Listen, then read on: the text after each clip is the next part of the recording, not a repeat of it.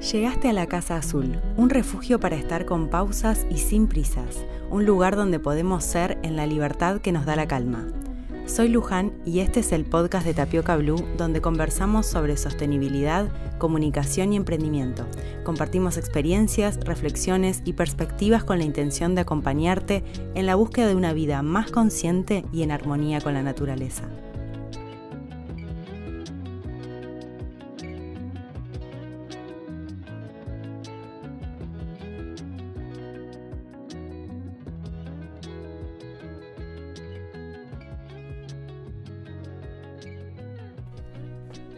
En el episodio anterior compartimos sobre lo que significa salir al mundo, pero una vez que eso ya está hecho, tenemos frente a nosotros un nuevo mundo posible. Estuvimos conversando sobre, bueno, animarnos a, a que sea lo que tenga que ser con eso que queríamos comunicar, con eso que creamos, con las opiniones que los demás tengan sobre eso que a lo que le dimos vida muchas de las cosas que hoy existen no eran posibles en otro momento, ¿no? ni siquiera en la imaginación de nadie. Y a veces se trata simplemente de lanzarse, de confiar en ese proceso y en que lo que resulte de eso será lo mejor que pueda ocurrir. Lo digo así livianamente, como si fuera tan sencillo, eh, pero tiene todo su, su desafío.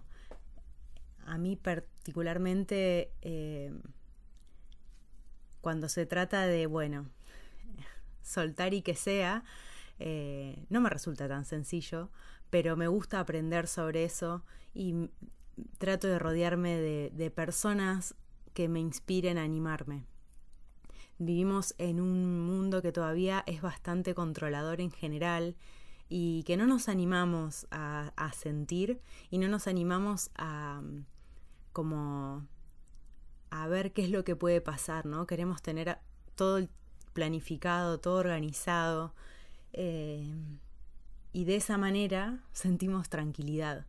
Y la verdad es que a veces nos frustramos porque las cosas son siempre igual o porque no nos salen las cosas como queremos o porque no sean esos cambios que esperamos. Y el punto es que en realidad si queremos previsibilidad, difícilmente eso pueda ocurrir. Así que la manera de crear una nueva realidad es crear otra manera de pensar y otra manera de hacer. Ese proceso es un desafío en sí mismo y es un desafío maravilloso que cuando nos animamos a darle lugar, nos encontramos finalmente con un nuevo mundo, con un nuevo con nuevos aprendizajes también, con nuevos desafíos. Incluso muchas veces nos puede pasar que eso que nos encontramos es mucho mejor de lo que imaginábamos o de lo, de lo que deseábamos. ¿Por qué les cuento esto? Porque mm, a principio de año planificamos, organizamos o nos ponemos metas, planeamos a ver qué es lo que vamos a hacer, durante el transcurso de los meses vamos eh, trabajando, a veces con mayor, menor intensidad, con contratiempos o no. Eh, y llega este momento del año donde aparecen los balances que a veces más que balances parecen látigos por todas las cosas que no hicimos, ¿no? Y en realidad no nos damos cuenta que pareciera como que nuestra cabeza sigue en el año anterior eh, y no nos abrimos a la posibilidad. Después de lo que fue el 2020, en particular para mí y como fue a nivel planetario, yo soy una persona súper estructurada. Aunque a algunas personas les sorprenda, soy bastante estructurada.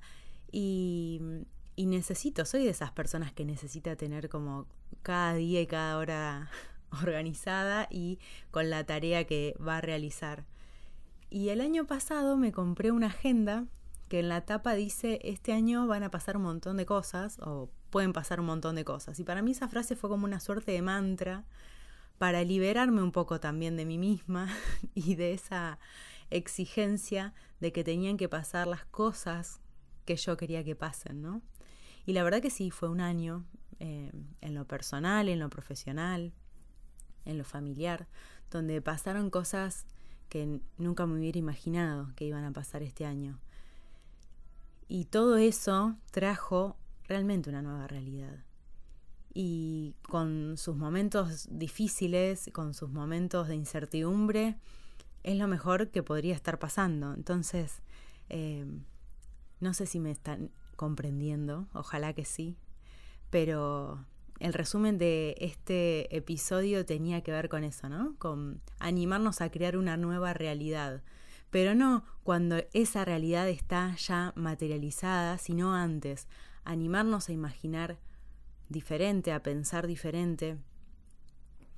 Y ese pensamiento y ese sentimiento diferente va a hacer que las cosas pasen de otra manera, no al revés. ¿no? Eh, por lo menos así lo veo yo. Y en relación a, la sostenibilidad, cuando yo arranqué con, tapioca, eh, no era algo que se hablara mucho acá en, en, América Latina. Y muchas personas me decían, no, pero acá nadie le va a dar bola a eso, pero que no le importa a nadie y que qué sé yo. Entonces, como que al principio tenía mucho miedo o incertidumbre porque siempre valoré muchísimo la opinión de los demás eh, siempre consulté a otras personas a ver qué les parecían los, proyectos que tenía en mente. Eh, y, bueno, y tenía muchas dudas, ¿no? Como que me decían que no, que, nadie le iba a prestar atención a eso. Y los años fueron pasando y bueno, ya ven el presente que tenemos hoy en relación a eso, ¿no? Como muy diferente. Y, y cada vez crece más y cada vez hay nuevas inquietudes y hay nuevas cosas para aportar. Así que les mando un beso enorme. Nos vemos en el próximo episodio con la entrevista a Marcia Quiroz de Emi Quiroz, Zapatos Veganos. Vamos a estar hablando de minimalismo y estilo. Espero que les guste ese episodio porque a mí me encanta charlar con Marcia y me encantó esa entrevista. Les mando un beso grande, que tengan un hermoso fin de semana.